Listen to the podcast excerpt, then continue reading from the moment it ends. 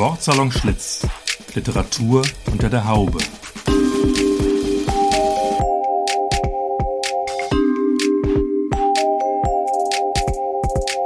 Ein Podcast über Literatur, Buch, Stadt und Szene aus dem ehemaligen Frisiersalon Schlitz in Frankfurt.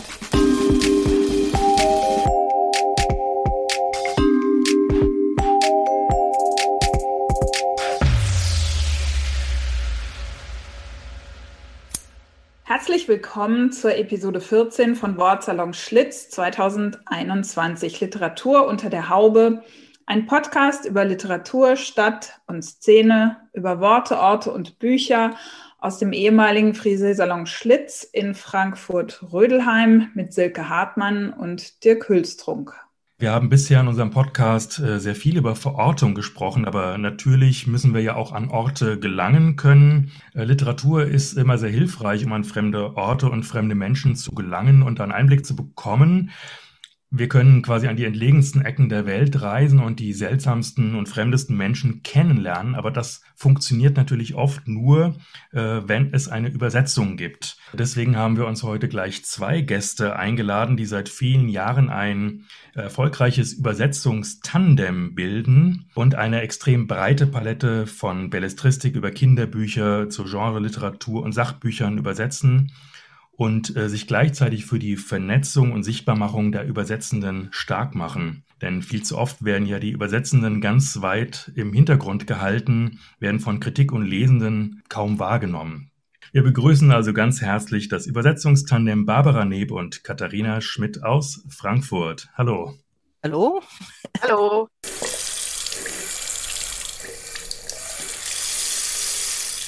Ja, ihr seid beide studierte und staatlich geprüfte Übersetzer mit langer Erfahrung und einem äh, sehr ansehnlichen Portfolio an Büchern namhafter Verlage. Übersetzt ein breites Spektrum von Belletristik äh, bis hin zu Sachbüchern, bis hin zu Kinderbüchern. Und ihr übersetzt aus dem Englischen, Französischen und Italienischen und seid überdies noch in den Berufsverbänden wie dem BDÜ und VDÜ tätig, moderiert Veranstaltungen und gehört zu den treibenden Kräften des Vereins Weltlesebühne, auf der Übersetzer ihre Übersetzungen präsentieren können und ihr arbeitet vorzugsweise als Team.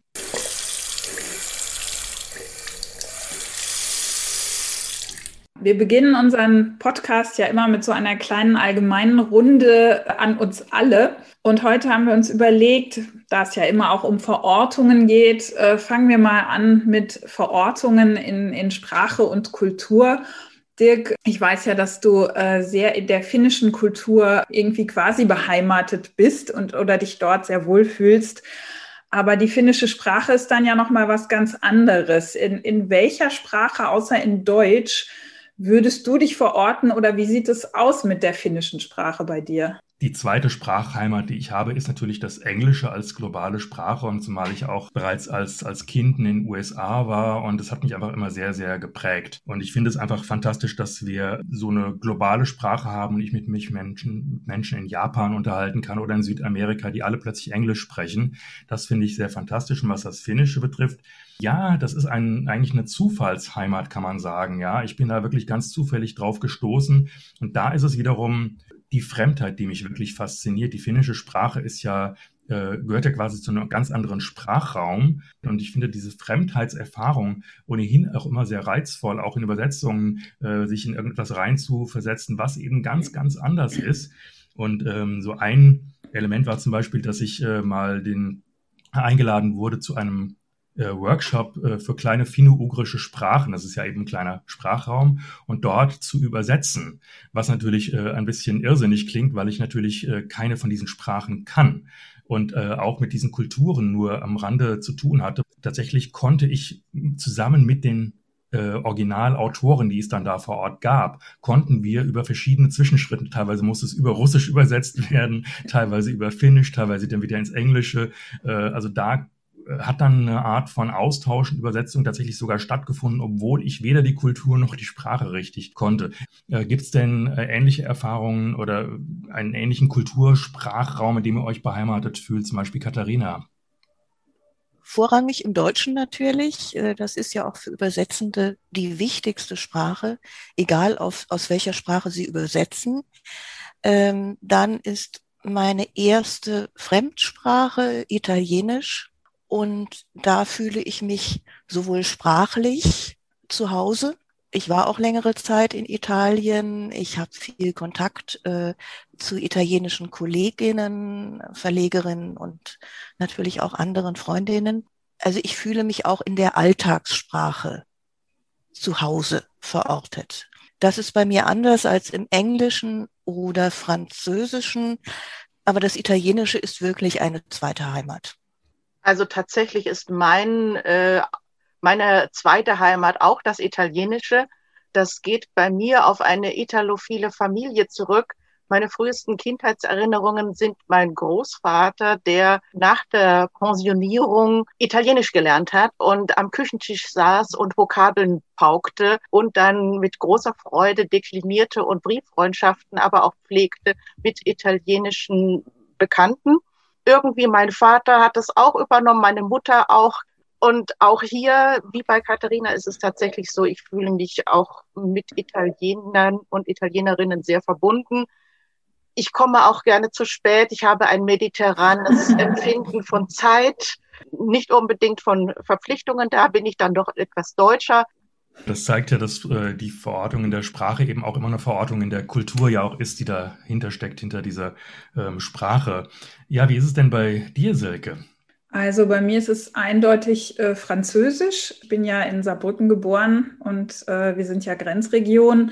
Und ich bin, also Französisch war auch meine erste Fremdsprache. Ich bin auch schon früh immer mit dem Fahrrad über die Grenze gefahren, um da irgendwie einzukaufen und so weiter. Und als Studentin war ich einige Zeit, äh, habe ich einige Zeit in Paris verbracht. Und was ich da ganz interessant fand an der französischen Kinokultur auch ist, ich weiß nicht, ob das heute noch so ist, aber damals war es so, dass in den großen Kinos äh, die Filme alle äh, im Original gezeigt werden und mit Untertitelungen.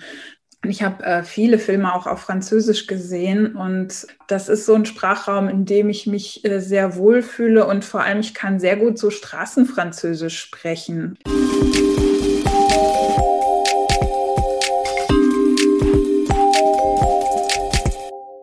Wie ist das eigentlich? Wie wird man Übersetzerin? Gibt es da eine Ausbildung oder gibt es zuerst die Liebe zu den Sprachen, zu den Kulturen und dann sagt man, okay, da möchte ich mitarbeiten? Wie, wie fängt das an? Das fängt äh, bei vielen Übersetzerinnen verschieden an. Bei allen ist vor allen Dingen wichtig die Liebe zur deutschen Sprache.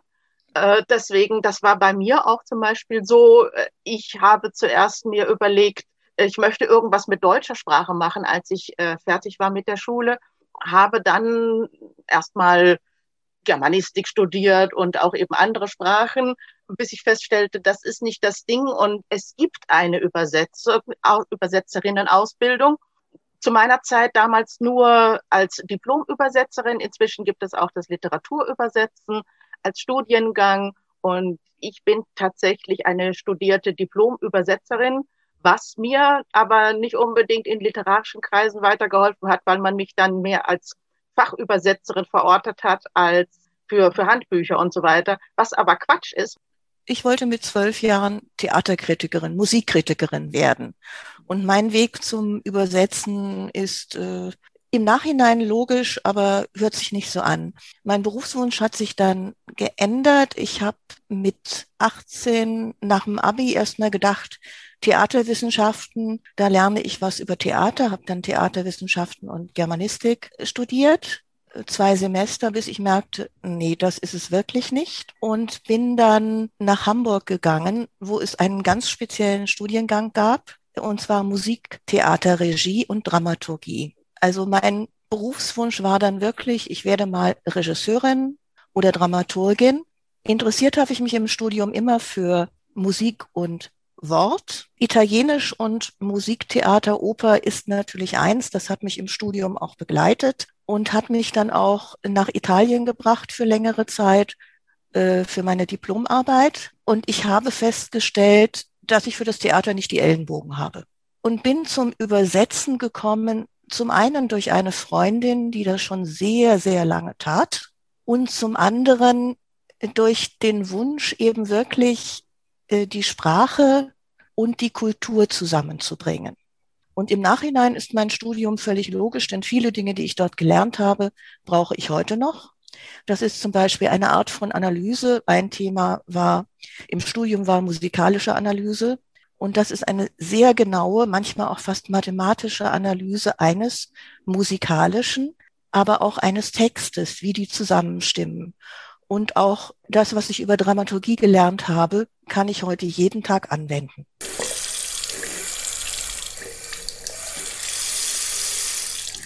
Wie sieht es denn aus mit den Verlagen und eurer Zusammenarbeit mit Verlagen? Wie kommen die Bücher zu euch? Gibt es Verlage, die euch immer wieder anfragen? Also zum größten Teil kommen Verlage auf uns zu. Das können Verlage sein, mit denen wir schon länger arbeiten. Es gibt sehr viele Verlage, mit denen wir schon eine jahrelange Zusammenarbeit haben. Da mailt dann heute jemand und sagt, das und das Buch habe ich wollt ihr das machen? Die Termine werden immer knapper. Äh, das ist auch festzustellen. Also ist es oft ein riesiger Organisationsaufwand, das Projekt noch verschieben, gucken, schaffen wir das zu zweit, holen wir eine Kollegin dazu. Wobei es natürlich ein ungeheurer Vorteil ist, dass wir zu zweit sind. Auch da hat man schon viel Möglichkeit, flexibel zu sein. Es gibt aber auch die Ausnahmen und das ist auch das Schöne daran, äh, wir suchen auch selber nach Titeln. Mhm. Das ist im Italienischen durchaus möglich. Im Englischen ist das sehr schwierig.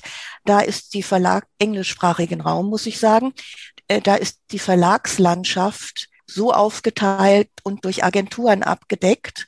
Und natürlich lesen die LektorInnen in den Verlagen alle Englisch. Mit dem Italienischen ist das gar nicht so. Also ist das Interesse für die Bücher aus dieser Sprache natürlich auch geringer, als wenn die Lektorin Spanisch liest oder was auch immer. Also gibt es die Möglichkeit, eben Bücher dann auch an die Verlage heranzutragen. Mhm. Das ist ein mühevolles Geschäft. es dauert normalerweise sehr lange und die Quote der Bücher, die man dann wirklich anbringt, ist eher gering. Aber wir hatten einen solchen Glücksfall ich habe das Buch äh, angeboten bekommen bei einer Veranstaltung in Stuttgart ähm, vor vier Jahren. Ich habe es gelesen. Ich dachte zuerst auch um Gottes Willen. Es, äh, ItalienerInnen stellen sich das oft so einfach vor. Ja, ich hätte da mal ein Buch. Ähm, wie muss ich das denn an den Verlag bringen? Aber wir wissen, dass es also wirklich sehr schwierig ist, weil Italienisch sowieso ein kleiner Sprachbereich ist ähm, und jeder Verlag, deswegen arbeiten wir auch mit so vielen Verlagen zusammen, weil jeder Verlag alle zwei Jahre vielleicht mal ein italienischsprachiges Buch rausbringt. Aber dieses hat mich wirklich fasziniert. Das nennt sich, es ist Ultimo Reis von Germana Fabiano. Tatsächlich hatte dann Katharina den zündenden ähm, Einfall für den Verlag, an den wir uns wenden konnten. Wir wandten uns an den Mare Verlag, weil es eben über viel mhm. natürlich äh, über Sizilien, eine kleine Insel am Meer spielt und der Mare Verlag hat zugesagt. Das ist dann unser demnächst unser Projekt, an dem wir arbeiten. Spielen Buchmessen eigentlich auch eine Rolle, irgendwie in diesem ganzen Konzept, irgendwie Bücher zu akquirieren oder Verlage zu akquirieren? Eine sehr große Rolle spielen Buchmessen. Also jetzt erstmal spreche ich für die deutschsprachigen Buchmessen, äh, weil wir tatsächlich immer noch auf jede Buchmesse gehen und Termine machen, auch neue Verlage wieder ansprechen. Es ist einfach die Möglichkeit, erstens für uns, uns in der Verlagslandschaft umzusehen. Deswegen sind Präsenzmessen auch wirklich sehr wichtig, weil man einfach spazieren geht. Das kann das Internet nicht wirklich über, äh, ersetzen. Und dann gehen wir zu den Ständen und fragen nach Lektorinnen und Ansprechpartnerinnen oder wenn sie dann eben gerade nicht da sind, geben unsere Karte ab und haben aber trotzdem so schon mal eine erste Kon Möglichkeit geschaffen, Kontakt aufzunehmen. Wir haben natürlich auch mit den Verlagen, mit denen wir schon arbeiten, Termine auf der Messe. Und die Methode, die Barbara schildert, ist besonders für kleinere Verlage geeignet, bei denen die LektorInnen dann auch oder VerlegerInnen noch am Stand sind. Was Barbara ansprach, war, ich fahre schon sehr lange auf die italienische Buchmesse nach Turin dort versammeln sich nicht nur die äh, italienischen Verlage mit ihren Lektorinnen und äh, Agents äh, von, von Reizleuten, sondern auch äh, die ganzen Agenturen. Und da gehe ich auf Suche oder suchen wir das nächste Mal gemeinsam?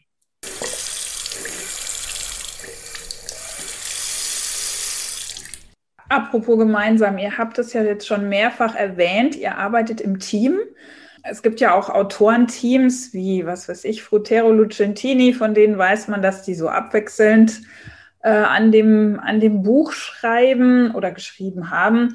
Wie muss ich mir das vorstellen bei euch? Wie, wie übersetzt man zusammen ein, ein Buch? Wie sind da die Arbeitsabläufe? Zusammen übersetzen. Das klappt sehr gut, auch wenn bei unserer ersten gemeinsamen Zusammenarbeit wir vor über zehn Jahren da äh, noch eine gewisse Skepsis herrschte. Wir machen es, haben aber im, innerhalb dieser zehn Jahre doch zu einem ganz guten Modus gefunden, der uns auch die Zeit, Zeit sparen hilft. Wir übersetzen eben nicht das, was sich vielleicht man sich ursprünglich, also erstmal vorstellt, einer übersetzt die eine Hälfte, dann die andere übersetzt die andere Hälfte. Das gibt natürlich etwas völlig Unharmonisches und das ist viel zu schwierig, das zusammenzufügen. Wir wechseln uns nach äh, Arbeiten in Häppchen zusammen. Das heißt, ich übersetze zum Beispiel jetzt 15 Seiten oder auch bis zu 30, Katharina die nächsten 15, 30 Seiten. So bleiben wir im Fluss. Wir tauschen aus lektorieren mit dem Original das, was die jeweils andere geschrieben hat und übersetzt hat. Und danach nehmen wir an oder auch nicht. Außerdem können wir uns noch austauschen und Schwierigkeiten und ähm, Problemfälle nochmal extra behandeln und brainstormen. Und wie eng arbeitet ihr dann mit dem originären Autor oder der originären Autorin äh, zusammen? Das ist ganz unterschiedlich. Meist, gerade heute, ist es der Austausch über Mail, dass wir unsere Fragen stellen und zwar auch meist eher äh, gegen Ende, Ende der Übersetzungsarbeit, da sich manche Fragen ja schon von ganz alleine klären im Laufe der, des Übersetzens. Der Kontakt mit den italienischen AutorInnen ist eigentlich immer sehr angenehm. Die sind auch eigentlich immer sehr bereitwillig, freuen sich, wenn man Dinge fragt, weil es wohl viele nicht tun. Äh, bei den Büchern aus dem Englischen und Französischen ist das jetzt eher nicht der Fall.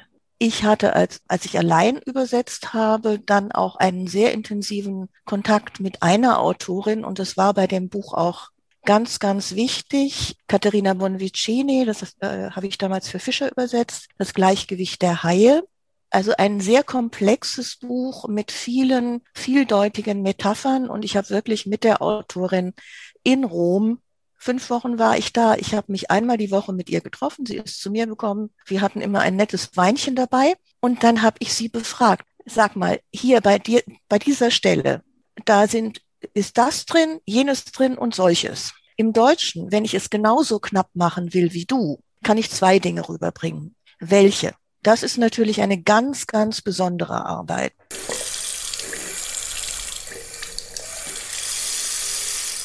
Ist es eigentlich sinnvoll, also ich meine, man, man bekommt es ja immer so mit, dass immer dieselben ÜbersetzerInnen äh, sich auch um dieselben AutorInnen kümmern.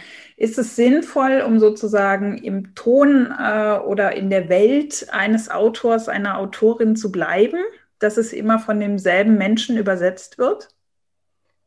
Da kann man nur wieder ein, ein genaues, klares Jein sagen. Weil natürlich ist es bei einer Reihe und bei demselben Tonfall sinnvoll, dass immer dieselben Übersetzerinnen auch dann äh, die Werke übersetzen aus dieser Reihe. Wohingegen es gibt natürlich auch gerade bei uns mit den italienischsprachigen Autorinnen ähm, große Unterschiede allein der Autorinnen. Also die eben gerade im Italienischen der eine schreibt, wir hatten einen Autor, der hat ähm, einen Splatter-Krimi, danach einen schönen historischen Roman, ein Kinderbuch geschrieben, ein ganz zartes, anrührendes. Das sind drei verschiedene Genres. Da mhm. könnte auch jemand anders diese drei Bücher übersetzen. Ganz am Ende äh, gibt es dann noch mal so ein so eine Art Übersetzungslektorat, was eure Arbeit noch mal ein letztes Mal überprüft oder wie funktioniert das dann? Das gibt es und das ist auch sehr wichtig.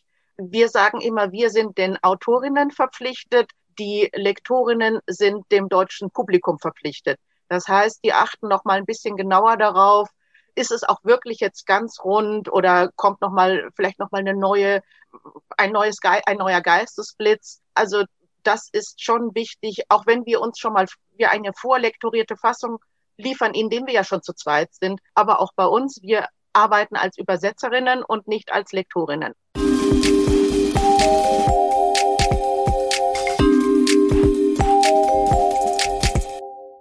An was für Projekten arbeitet ihr denn äh, aktuell gerade?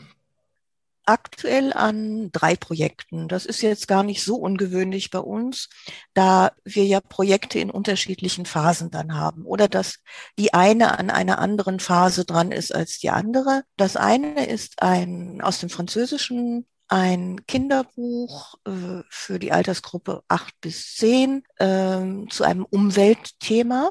Äh, dann haben wir ein schönes Jugendbuch vor uns und schon unter uns für den Hansa Verlag von einem Autor, den wir äh, schon übersetzt haben, äh, für den Verlag Gabriele Klima, der auch in Deutschland äh, mit seinem ersten Buch der Sonne ich weiß es nie. Entgegen oder nach? Ich weiß, ich vergesse es auch immer tatsächlich der Sonne nach, glaube ich. Der Sonne nach. Ähm, recht erfolgreich war, auch Schullektüre wurde zu einem Thema, das auch uns bewegt. Ähm, da geht es um rechtsradikale Jugendliche. Es geht um Verlust, um Schmerz. Jetzt habt ihr ja so ein doch sehr äh, breites Spektrum auch an, an äh, Sachen. Also ihr arbeitet in verschiedenen Sprachen, ihr arbeitet in ganz verschiedenen ähm, Genres. Ähm, ihr müsst euch dann ja eigentlich immer so ein bisschen umstellen. Oder wie, wie, wie macht ihr das, dass ihr euch dann jeweils auf die äh, gerade auf die jeweiligen Genres dann irgendwie einlässt. Also ich, ich stelle mir das irgendwie schwierig vor, sozusagen vom, vom Kinderbuch zum Splatter-Roman zu wechseln von der Sprache. Eigentlich ist es ja genau das, was uns fasziniert, dass wir eben, also warum, das ist für mich der Grund, warum ich zum Beispiel nicht selber schreibe. Also ein Kollege von uns hat immer gesa gesagt, ich lasse im Ausland schreiben. Das finde ich ein mhm. wunderbares Zitat, weil ich muss mir erstens nichts ausdenken und zweitens kann ich in die verschiedensten Bereiche hineinschlüpfen und das macht es für mich auch spannend.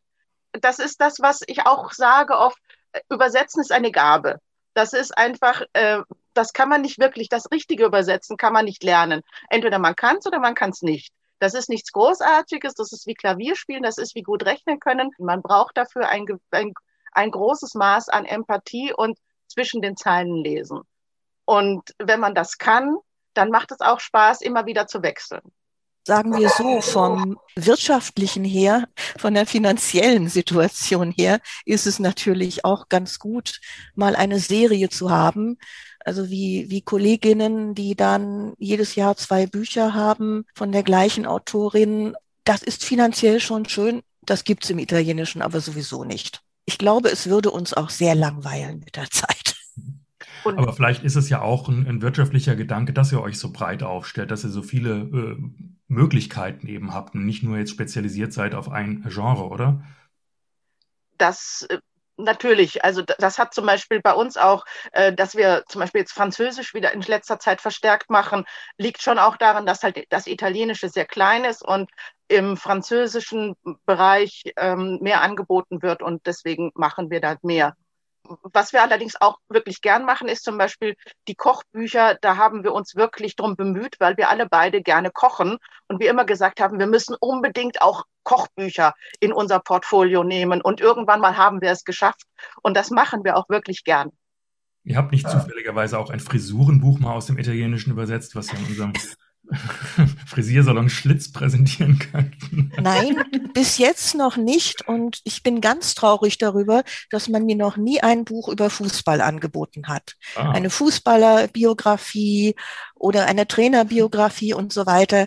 Ich würde es liebend gerne machen. Und ich hatte mal wirklich eine Lektorin, der sind fast die, äh, ich weiß nicht was runtergefallen, als ich sagte, ähm, dieses Fanbuch, also da hat eine junge Anhängerin von, von Tokyo Hotel so eine Geschichte um Tokyo Hotel geschrieben. Ja, das möchte ich gern übersetzen. Das hat mir so viel Spaß gemacht, weil ich mich dann auch mit den Songs natürlich beschäftigt habe. Das war ein Phänomen in der Zeit. Für mich dann ganz spannend.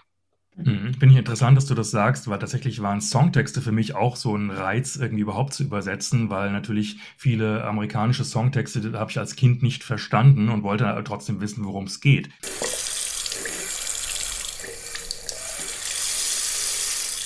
Aber ich würde gerne zu einer anderen Frage noch kommen. Ihr seid ja, wie gesagt, sehr, sehr breit aufgestellt in eurer übersetzerischen Arbeit. Gibt es aber trotzdem so eine Art übersetzerische Grundhaltung oder so eine Art übersetzerische Philosophie? Da gibt es ja verschiedene Strategien in der Übersetzer-Community, wie man an Texte herangeht. Barbara hatte ja schon erwähnt, die Verpflichtung der Autorin gegenüber, die ist natürlich da. Ich würde allerdings genauso auch mit einbeziehen die Verpflichtung der Zielgruppe, dem Publikum gegenüber. Ich möchte und ich muss einen für dieses Publikum lesbaren Text, verstehbaren Text schreiben, äh, übersetzen. Dann ist ganz, ganz wichtig, äh, Übersetzung ist Kulturmittlung und Kulturvermittlung. Also ich muss aus der italienischen Kultur Dinge so in Deutschland vermitteln können, dass es hier auch verstanden wird. Ähm, eine Sache ist natürlich auch Dialekt, das rüberzubringen, äh, dass ich es eben nicht mit Bayerisch mache, was ja hier konnotiert ist. Das ist ja, äh, da sieht man ja bestimmte Bilder vor sich, sondern dass ich eben da eine adäquate Lösung finde. Also Verständlichkeit, äh, was mir noch ganz wichtig ist, es muss klingen. Ist vielleicht auch, ähm, sagen wir, meiner Vorbildung geschuldet. Ich finde immer auch nicht nur ein, ein Songtext, ein, ein Gedicht muss klingen, ein Prosatext muss genauso klingen.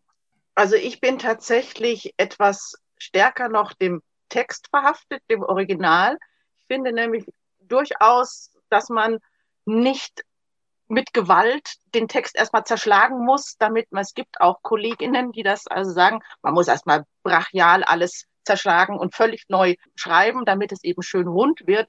Mir ist es wichtig, dass man vielleicht sogar ein bisschen hört, dass es aus dem Italienischen kommen kann. Das heißt allerdings nicht, dass ich schlechtes Deutsch haben möchte. Also es muss schon korrekt und rund klingen und schön, Gab es denn da auch schon mal äh, Momente, wo ihr wirklich so ein bisschen an eure Grenzen auch gekommen seid und gedacht habt, oh, das, das, das kann ich einfach gar nicht übersetzen, es ist unübersetzbar oder dass ihr dann vielleicht einfach sogar einen Originalbegriff habt stehen lassen, weil es nicht anders möglich war? Gab es so Fälle schon mal?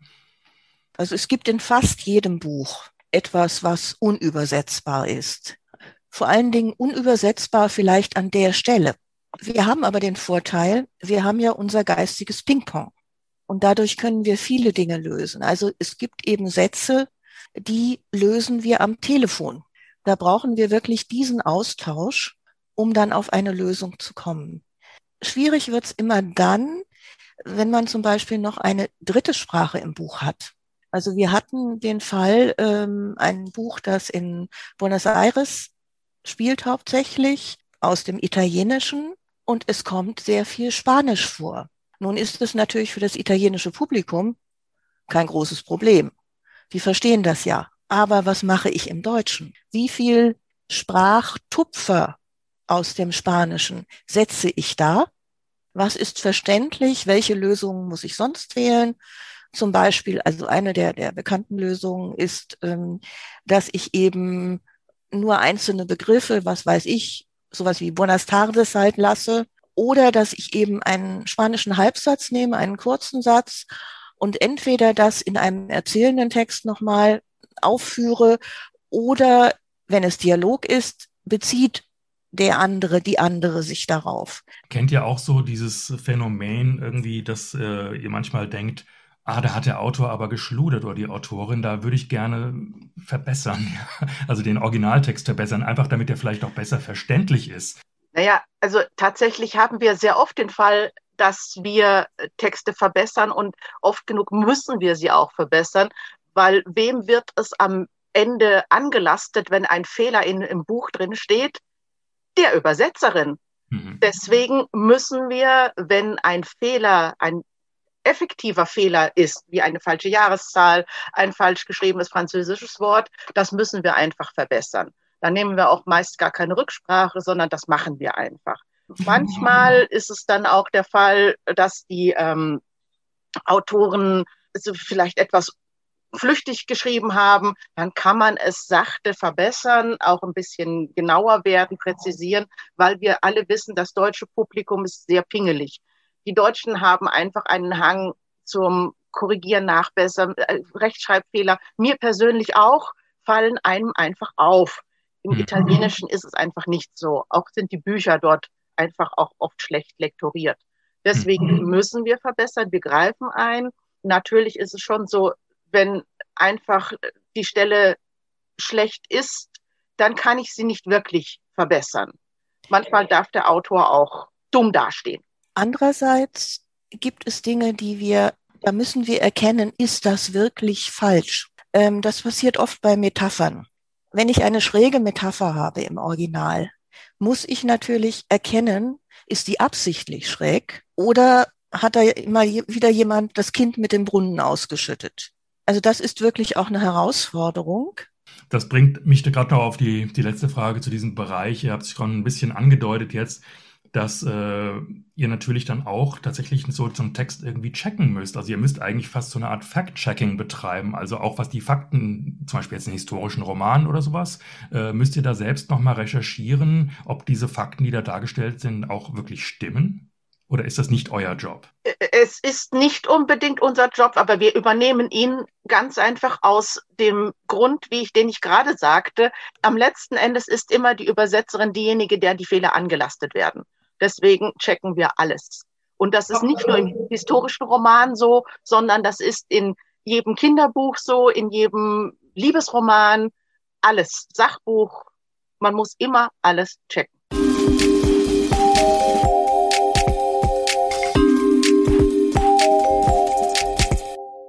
Wir haben jetzt schon viel über äh, die konkreten Arbeitsweisen und Abläufe von euch und, und dem Übersetzen gesprochen. Wir würden jetzt gerne ein bisschen über das Thema Identität und Übersetzung äh, sprechen. Das, äh, das Thema des Übersetzens hat ja dieses Jahr eine sehr große Popularität gewonnen oder ist sehr sichtbar geworden in der Debatte um Amanda Gorman. Amanda Gorman ist eine schwarze Lyrikerin, die zur Amtseinführung von Joe Biden das Gedicht The Hill We Climb vorgetragen hat im Anschluss entbrannte dann eine Debatte darüber, wer dieses Gedicht äh, jetzt übersetzen darf. Und äh, es stellte sich dann die Frage, äh, darf äh, eine schwarze Lyrikerin von einer weißen, von einer weißen Frau übersetzt werden überhaupt? Ist das äh, in eurer Übersetzer-Community diskutiert worden und, und wie ist das diskutiert worden? Also tatsächlich bin ich über diese Gorman-Debatte sehr dankbar, weil eben tatsächlich viel äh, Aufmerksamkeit auf einmal den Übersetzenden gewidmet wurde. Es wurde viel Kluges geäußert, gerade in unserer Community über die Mailingliste. Das ging über Wochen mit ganz langen Mails. Diese vielen klugen Gedanken kann ich jetzt leider in der Zeit gar nicht wiedergeben, weil es würde wirklich nochmal eine ganze Stunde dauern, das alles darzulegen. Es ist, äh, äh, es ist vielfältig. Deswegen kann ich dazu das einfach nicht beantworten, zu sagen, darf ein Schwarzer, eine Schwarze das ähm, über, nein, äh, wir, darüber werde ich mich nicht äußern. Ich kann nur sagen, ich bin darüber sehr dankbar. Äh, allerdings, natürlich hatten wir schon vorher uns bemüht, mit unseren Berufsverbänden und auch mit der Weltlesebühne die Übersetzenden sichtbar zu machen. Aber es ist mal wieder das Übliche. Es ist durch eine Negativdebatte Aufmerksamkeit, wie ich schon sagte, auf die Übersetzenden gefallen. Eben wie oben in den Büchern in Kritiken. Wann tauchen wir auf? Wann werden wir erwähnt? wenn irgendwo ein Fehler ist. Und genauso war es auch hier. Es ist, ähm, wir haben die Negativ-Publicity bekommen, aber auch negative Publicity ist Publicity. Von daher, doch, ich fand es eigentlich eine sehr interessante Debatte, auch in der Community, weil ich mich auch mal selber wieder hinterfragt habe und äh, nochmal Gedanken gewälzt habe, warum übersetze ich und ähm, was sind meine Motive und was kann ich und was kann ich nicht. Also das war wirklich nochmal eine ganz intensive Beschäftigung mit meinem Beruf. Habt ihr dann auch nochmal äh, eure eigenen Kompetenzen sozusagen abgeklopft in diesem äh, Bereich? Also, dass ihr vielleicht, äh, ihr seid ja eben so breit aufgestellt, dann auch nochmal überlegt habt, gibt es auch Bereiche, wo wir nicht kompetent sind, also wo wir uns nicht dran trauen würden, auch wenn wir es angeboten bekommen würden? Ja, ganz bestimmt. Also, äh, da muss sich jeder, jeder auch ähm, fragen, kann ich das? Eins würden wir, kann ich jetzt glaube ich sagen, nicht machen. Also äh, queere Literatur zu übersetzen, da habe ich großen Respekt. Und dann gibt es eher Dinge, ähm, in denen ich mich aus anderen Gründen und Barbara auch nicht kompetent fühlen. Das ist zum Beispiel der ähm, große Liebesroman, der Kitschige. Ähm, da fühlen wir uns auch absolut nicht zu Hause. Da gibt es Kolleginnen, die das wirklich meisterhaft machen. Und man soll bitte nicht glauben, dass das einfach ist. Das ist immer eine interessante Haltung, ja. auf jeden Fall. Ja, aber man merkt eben doch, dass so ein bisschen die Identität auch, eure, ihr seid ja quasi Mittler zwischen äh, Autor und Publikum, also zwischen verschiedenen Identitäten, habt aber natürlich auch eine eigene Identität.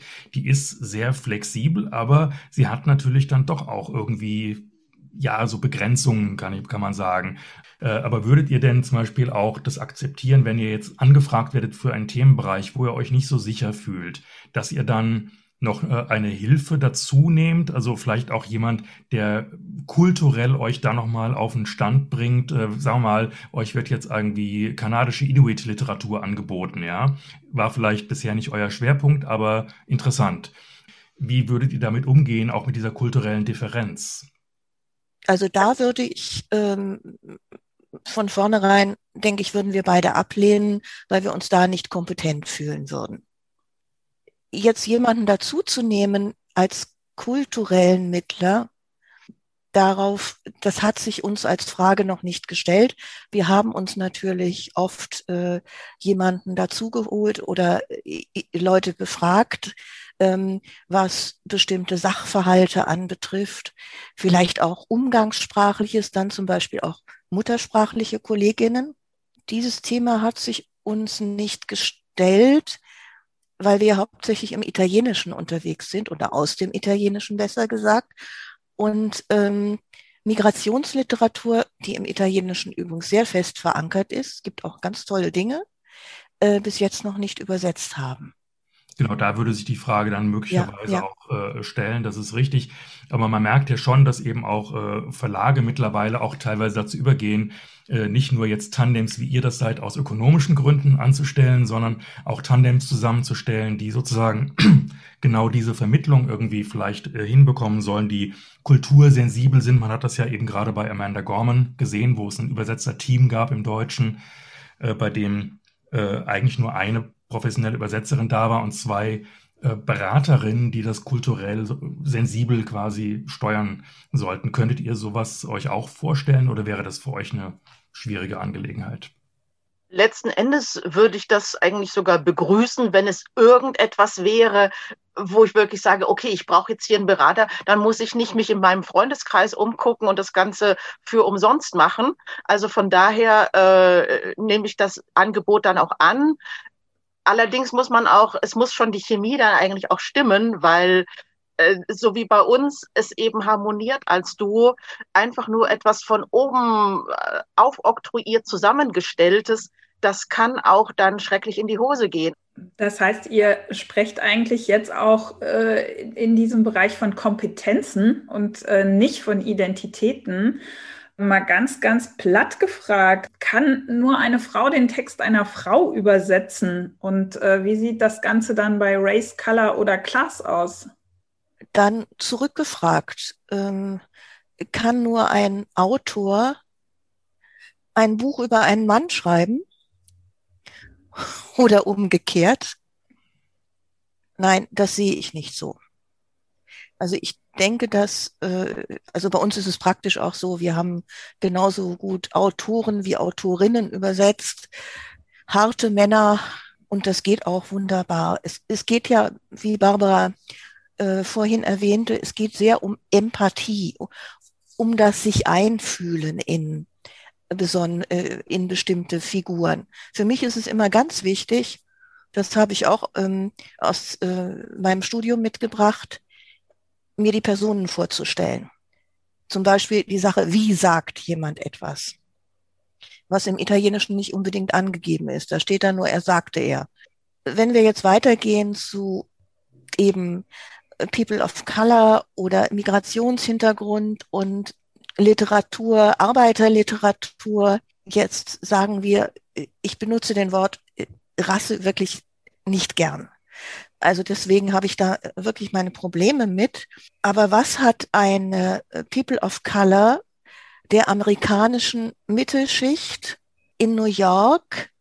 Wie viel weiß der über ein People of Color in New Orleans aus den 30er Jahren? Inwieweit gibt es da auch eine Deckung? Das wäre eine Frage, die ich, mich da, die ich mir da stellen würde. Gibt also das heißt, man muss, man muss da sowieso intersektional arbeiten. Ich finde schon, es ist natürlich viel Empathie, Vorstellung.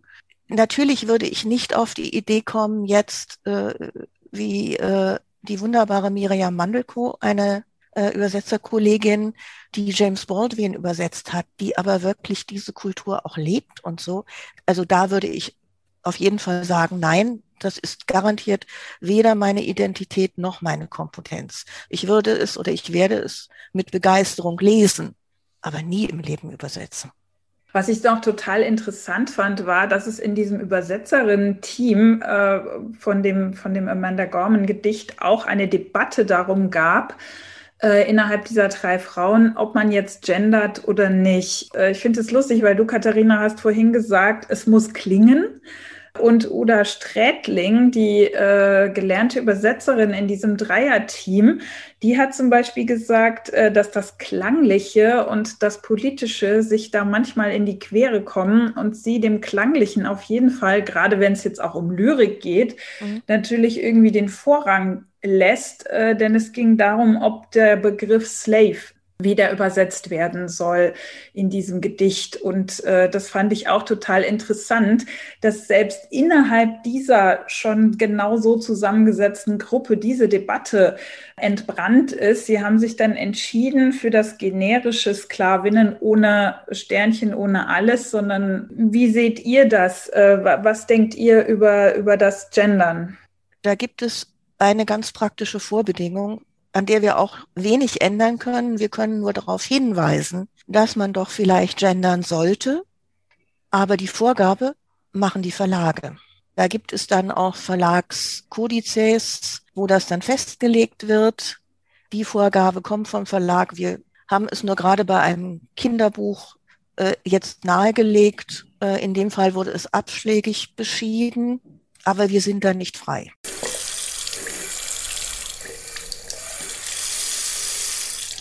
Wie ist das? Muss ein Buch immer wieder von Zeit zu Zeit neu übersetzt werden? Muss es irgendwie an den Ton der aktuellen Sprache angepasst werden, ohne dass man dem jetzt irgendetwas überstülpt? Es muss tatsächlich immer wieder neu übersetzt werden. Das ist einfach eine Tatsache. Ähm, aber man darf es auch nicht übertreiben, weil je mehr man es an die aktuelle Zeit anpasst, umso schneller veraltet natürlich dann auch die Übersetzung. Und deswegen ähm, muss man da auch einen Mittelweg finden zwischen aktualisieren. Zum Beispiel wird ja immer wieder Shakespeare übersetzt oder ähm, auch äh, französische Werke.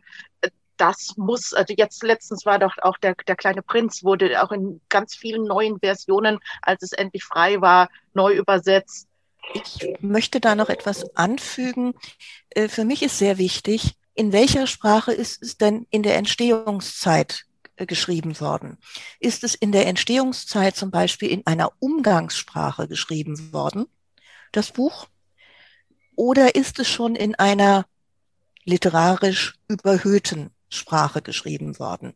Ich habe das festgestellt, ich habe also auch ähm, Opernlibretti übersetzt und habe bei einem Komponisten festgestellt, dass ich zwei völlig verschiedene Wege gehen musste. Das war Rossini, zwei Opern, eine Oper, ein Opernlibretto, wie man es so aus den Klischees kennt, mit einer sehr überhöhten, metaphernreichen Sprache.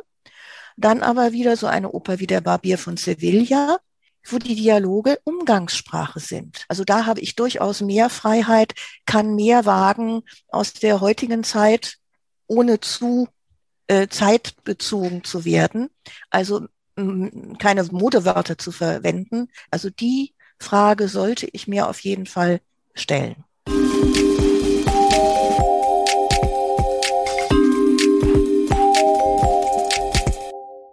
Genau, also wir haben ja jetzt äh, viel über die Arbeit des Übersetzens an sich gesprochen. Wie wichtig ist für euch die Auseinandersetzung mit anderen Übersetzenden, das Netzwerken auch mit anderen Übersetzenden? Ihr habt ja äh, eben auch jetzt dieses äh, Projekt der Weltlesebühne. Vielleicht könnt ihr das mal kurz vorstellen, was das ist und was ihr damit bezweckt. Also die Weltlesebühne ist ein Zusammenschluss von mittlerweile über 60 Übersetzenden, die es sich zum Ziel gesetzt haben, die Übersetzenden sichtbar zu machen. Wie wir ja auch schon gesagt haben, oft werden Übersetzerinnen vergessen. Sie werden immer noch nicht genannt in irgendwelchen Kritiken, nicht regelmäßig zumindest. Deswegen ist es uns ganz wichtig, Leute darauf hinzuweisen, wenn ich ein englisches Buch lese von einer englischen Autorin, dass ich das nicht auf, dass die nicht auf Deutsch geschrieben hat. Und dafür ist die Weltlesebühne da, die versucht mit Lesungen, Veranstaltungen, verschiedenen Formaten, wie auch zum Beispiel das gläserne Übersetzen, darauf hinzuweisen, dass ähm, ja einfach uns als Personen sichtbar zu machen. Jetzt durch Corona sind auch wir ins Digitale gegangen. Seit einem Jahr bauen wir auch im Internet unsere Präsenz aus mit der digitalen Weltlesebühne, stellen schöne Bücher und auch uns vor. Mhm. Und ihr habt auch einen Schwerpunkt jeweils zur Buchmesse, habe ich gesehen. Das heißt, jetzt aktuell gibt es tatsächlich auch einige äh, Übersetzerinnen aus dem Kanadischen, ne? Ja, das hatten wir schon im letzten Jahr, ähm, wo wir äh, mit dem Gastland der Buchmesse 20 übersetzenden Clips gedreht haben, in denen Übersetzende ihr Projekt aus dem Kanadischen und sich vorstellten, diese Arbeit werden wir in diesem Jahr fortsetzen. Gleichzeitig gibt es dann auch Veranstaltungen zum Gastland Kanada. Also auch Präsenzveranstaltungen sind schon auch noch wieder geplant. Wir hoffen eine, mindestens eine Präsenzveranstaltung. Ähm, das ist der Klassiker, das gläserne Übersetzen, was wir jetzt wirklich schon seit Anfang der ähm, Weltlesebühne in Frankfurt in der Zentralbibliothek jedes Jahr zum Gastland der Buchmesse. Ja, wunderbar. Das ist auf jeden Fall ein ganz wichtiges Projekt, glaube ich, äh, Übersetzungen sichtbar zu machen, Übersetzerinnen sichtbar zu machen, ähm, weil in der Tat äh, die meisten Menschen registrieren es irgendwie kaum, dass sie es jetzt mit der Übersetzung zu tun haben. Entschuldigung, eine kurze Zwischenfrage dazu. Bei Lesungen ist es ja ganz manchmal schon so, dass die ÜbersetzerInnen auch mit auf dem Podium sitzen, aber es ist absolut nicht die Regel, oder? Seid ihr manchmal dabei? Nein, fast Nein. nie. Wir sind nie dabei. Wir haben oft schon drum gebeten und gesagt, ja, übrigens, wir würden ganz gerne mal, werden dann aber dann doch wieder, ach, das haben wir ja ganz vergessen. Ja, wir hatten jetzt eine Lesung, aber wäre ja schön gewesen, wenn Sie dabei gewesen wären. Was mich nochmal auf den Punkt bringt, ihr seid ja beide auch in den Verbänden mit äh, aktiv. Äh, gibt ja Bundesverband der Übersetzer und den VDÜ, äh, Verband der Übersetzenden, oder ich weiß gar nicht, wie es im Moment richtig gegendert heißt. Wie wichtig sind diese Verbände für eure Arbeit? Also ähm, im VDÜ sind wir beide schon sehr lange, also, also es waren heißt es auf der, auf der Webseite, heißt es schon, der übersetzenden literarischer und wissenschaftlicher Werke. Es gibt die jährlichen Treffen, also hoffentlich wieder nächstes Jahr in Wolfenbüttel, die schon legendär sind, wo sich dann zwei bis 300 Übersetzende treffen. Das ist eine Mischung zwischen äh, Branchen- und Familientreffen mit Workshops, mit Lesungen, mit allem. Also Verbände sind wichtig, weil sie auch Lobbyarbeit machen. Und die Lobbyarbeit brauchen wir. Das ist einerseits die Sichtbarkeit, die dann hilft, je sichtbarer wir werden. Und zwar nicht bei den Verlagen, sondern bei unserem Publikum, bei den Lesenden. Äh, desto stärker wird auch unsere Position sein. Und auch mit der Lesebühne sind wir fürs Publikum da. Wir wollen nicht unseren Kolleginnen, die gern dabei sein äh, können, erklären, was wir machen. Die wissen das ja schon, sondern den Lesenden. Wir tauschen uns dann auch regelmäßig aus über Verlagskonditionen, Vertragskonditionen. Vor allen Dingen ist es eben auch wichtig für die Lobbyarbeit, gerade jetzt, wo der Schwerpunkt auf Solo-Selbstständige fiel, dass dann auch der VDÜ mit starker Stimme an vorderster Front mit dabei war und gesagt hat, wir brauchen auch Unterstützung für die Übersetzenden. Und es wurde überhaupt erstmal jetzt wichtig und äh, sichtbar, wie grottenschlecht zum Teil die Konditionen halt auch bei uns sind. Und da ist es jetzt schon wichtig, dass wir da als Verband äh, gemeinsam und geschlossen auftreten. Noch ein letzter Punkt zum wer kann, darf was übersetzen, dürfen Frauen nur Frauen und Männer nur Männer übersetzen. Unsere Branche besteht zu 80 Prozent aus Frauen. Unsere Branche, die Branche ist weiblich.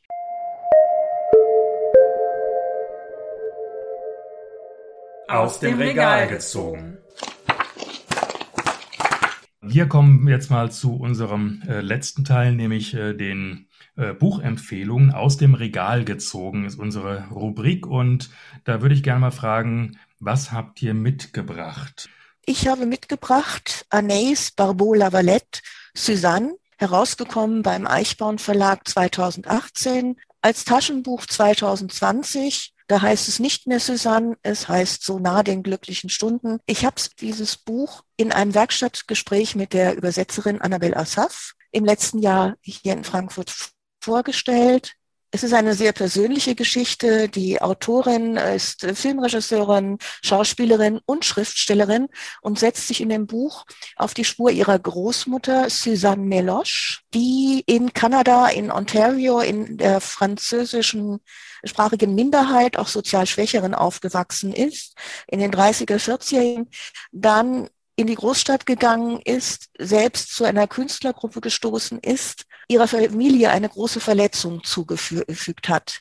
Sie hatte zwei Kinder, sie hat die zwei Kinder bei Verwandten abgegeben und die Autorin, die Enkelin, versucht zu verstehen, versucht diese Frau zu verstehen, geht also den Spuren nach und äh, entdeckt uns damit auch ein sehr buntes Bild und, und äh, von einer Zeit, die wir in Kanada wahrscheinlich gar nicht kennen.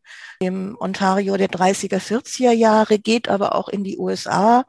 Susanne Meloche war bei den äh, Rassenprotesten und so weiter dabei in den 60er Jahren. Und sie zeichnet ein sehr interessantes Bild in einem Dialog mit ihrer Großmutter, die sie nie kennengelernt hat, von dieser Frau, die ihre Freiheit als Künstlerin gesucht hat. Unbedingt empfehlenswert, auch gerade in der wunderbaren Übersetzung von Annabel Assaf. Barbara, was hast du uns mitgebracht? Ich habe zwei Bücher mitgebracht, und zwar einmal das Handbuch Literarisches Übersetzen, weil das immer noch ein Klassiker ist und fast das einzige, in dem es wirklich ums literarische Übersetzen geht, herausgegeben von Katrin Harlas, ich glaube 2016 im Fachverlag des BDÜ. Darin werden wirklich sämtliche Aspekte behandelt für angehende Literaturübersetzerinnen, wirklich empfehlenswert. Unser Beitrag darin ist auch äh, zum Tandem-Übersetzen. Also wir haben auch einen kleinen Beitrag geleistet. Dann das andere was ich, andere Buch, was ich mitgebracht habe, Was ist mit uns von Becky Albertalli und Adam Silvera, übersetzt von unseren Kolleginnen Hanna Christine Fliedner und Christel Kröning, auch ein Übersetzerinnen-Duo. Ich habe es mitgebracht, weil es äh, ein wunderbares Beispiel ist für den Aufwand, den man einem Buch nicht ansieht. Ähm, worum geht es? Es ist ein Jugendbuch, sehr flockig und locker äh, geschrieben, weil äh, ein 17-Jähriger lernt einen anderen 17-Jährigen zufälligerweise kennen. Sie laufen sich ähm, im Postamt über den Weg und in New York, aber äh, sie verlieben sich praktisch sofort, vergessen aber ihre ähm, Adressen auszutauschen und finden sich aber dann wieder auf äh, sehr witzige Weise und es ist der Beginn dieser zarten Liebesgeschichte. Also ein sehr, eigentlich nur ein Jugendbuch, wo man sagt, ja, das geht ja ganz flott, aber das kann man einfach so runter übersetzen.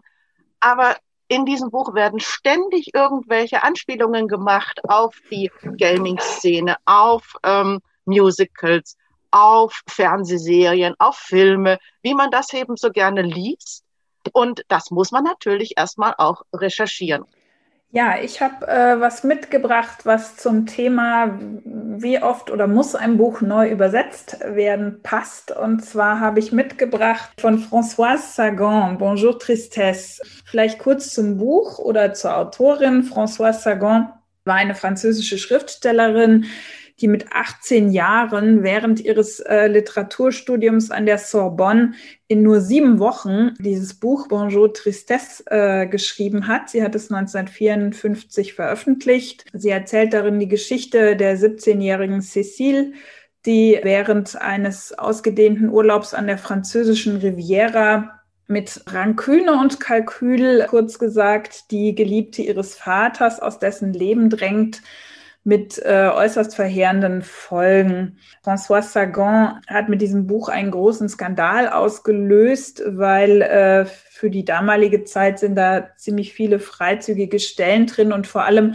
ist ihre Hauptfigur Cecile ähm, eine durchaus als amoralisch zu bezeichnende Heldin. Das Buch wurde sehr schnell zum Bestseller und in Dutzende von Sprachen übersetzt. Innerhalb von fünf Jahren wurden vier Millionen Exemplare in 22 Sprachen verkauft. Es wurde zahlreich prämiert und wurde auch verfilmt. Ich habe dieses Buch gelesen, so als 17-, 18-Jährige. Das heißt 30 Jahre nach Erscheinen. Und ich war total begeistert äh, von, von diesem Buch. Ich habe das in der ersten Übersetzung von Helga Treichel gelesen. Ich habe es richtig verschlungen.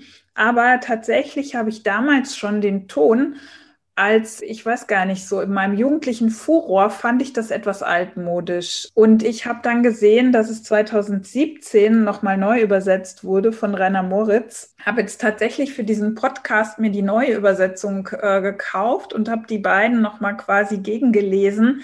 Und ich fand das total interessant, weil tatsächlich es nur sehr feine und zarte Veränderungen sind. Und so wie du sagst, Barbara, es wurde nicht so eine Sprache aufgestülpt, die dann bald wieder unmodern wird, aber es wurde so angepasst, dass man es auch aus der heutigen Sicht einfach so glatt durchliest. Während wenn ich jetzt noch mal reingucke in die Version von 1954, dann bleibe ich immer wieder mal so hängen an so Formulierungen. Also ich würde ja fast empfehlen, dass man beide Bücher liest. Ich habe das äh, die Ausgabe von Ullstein äh, tatsächlich schon ganz zerfleddert, muss ich mal kleben von äh, 1958. Das ist dann schon äh, in der so und so vielten Auflage gewesen. Und jetzt habe ich eben auch noch mal von Ullstein die Neuübersetzung äh, mir gekauft ähm, aus dem Jahr 2017. Dirk, Du hast uns auch ein Buch zum Thema Übersetzen mitgebracht. Ich habe heute ein Werk mitgebracht, was ich zufälligerweise gerade lese und was ich faszinierend finde. Das heißt Oral Poetry, an Introduction von Paul Zumthor. Paul Zumthor ist ein in der Schweiz geborener Medievist, könnte man sagen, also Mittelalterspezialist und Linguist, der aber dann lange Zeit in Frankreich gelebt hat und später in Kanada vor allem gelebt hat. Er hat hauptsächlich auf Französisch geschrieben. Die Ausgabe, die ich jetzt vorliegen habe, ist auf Englisch und äh, ich habe sie deswegen mitgebracht, weil es keine deutsche Übersetzung gibt und ich das sehr, sehr schade finde. Bei diesem Buch, was meiner Ansicht nach ein Standardwerk zu diesem Thema Oral Poetry oder eben mündliche Poesie ist, äh, ist äh, 1983 bereits erschienen in Paris und äh, die Ausgabe, die ich habe, die ist von 1990 und damals ist es äh, in der University Press von Minnesota erschienen, in einer Übersetzung von Catherine Murphy Judy. Das Werk ist insofern einfach interessant, weil es wirklich ja die mündliche Poesie in allen Facetten behandelt, also von der Antike bis zur Gegenwart, in allen Kulturen, von Afrika bis Kanada, bis zu den Inuit, bis zu den Kinderreimen, unglaublich vielseitig und eine ganz, ganz weite Perspektive auf ähm, dieses Thema mündliche Poesie hat. Und was ich auch natürlich äh, besonders reizvoll finde, ist, dass er natürlich die Stimme selbst bereits als ein einen poetischen Aspekt äh, sieht, selbst äh, wenn da noch gar kein Text da ist, ähm, sondern die Stimme selbst als, als äh, Element, das eben in der Gesellschaft für Gemeinschaft sorgt, aber natürlich auch äh, ein Ausdruck des Körpers, auch äh, von, von, von Leid, aber eben auch von, von Liebe und von Sexualität ähm, eben ist. Und das ist ein absolutes Standardwerk und ich würde mir wirklich wünschen, dass es eines Tages auch auf Deutsch erscheint.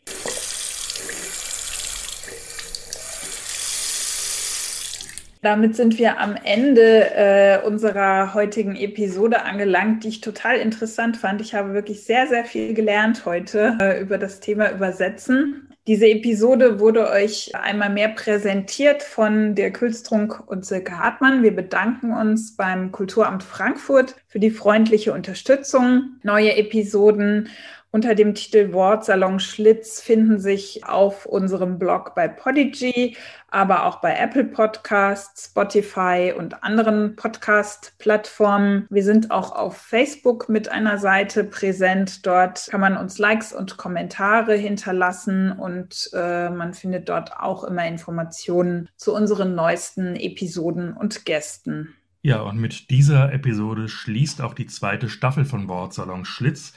Das heißt, wir machen eine kurze Sommerpause und hoffen, dass wir dann ab August wieder am Start sind mit neuen Episoden. Und in der Zwischenzeit könnt ihr natürlich verpasste Episoden auf unserem Podigy-Blog oder auf den anderen Plattformen nachhören.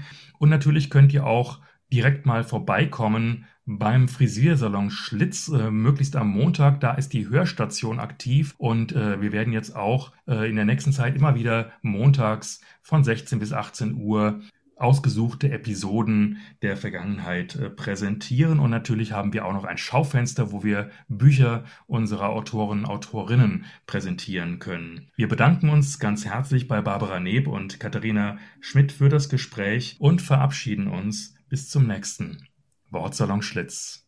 Vielen Dank. Tschüss. Tschüss. Vielen Dank. Danke.